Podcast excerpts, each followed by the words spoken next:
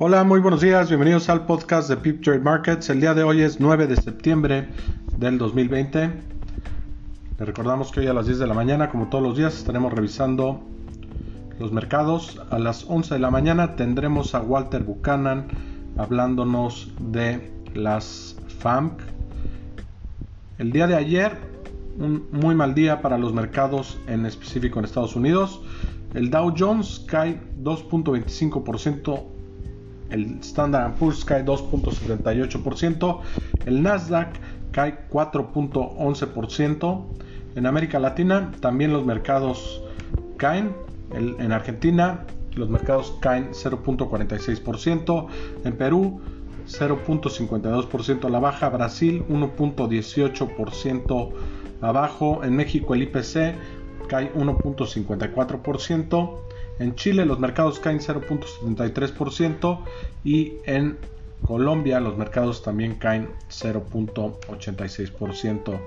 En Asia los mercados el día de ayer cerraron en terreno positivo con una ganancia de 0.09% y en Europa también cayeron 1.07%. En las noticias el día de ayer resalta la corrección del Nasdaq cayendo 4.8%. Esto es una caída del 11% en una semana. Tesla cae 21% el día de ayer. Y también AstraZeneca da a conocer que pone en pausa sus pruebas debido a que un paciente tuvo efectos secundarios graves.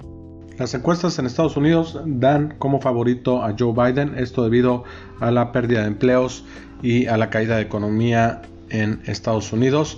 Fitch empeora el pronóstico económico para México en 2020. Está previendo una contracción de 10.8%.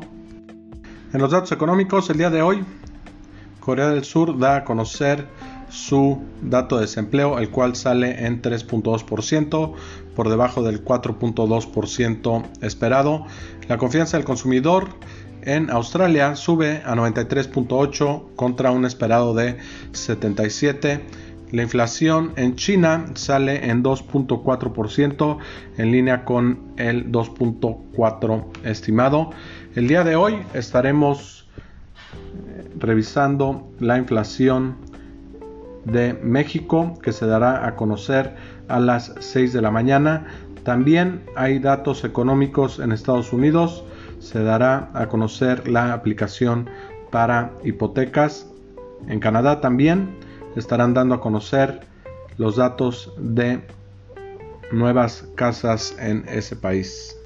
En los mercados el día de hoy, Europa abre en terreno positivo 0.80% el Eurostox, ganando el FTSE 0.83%, el DAX 0.94% y el CAC en Francia ganando 0.61%.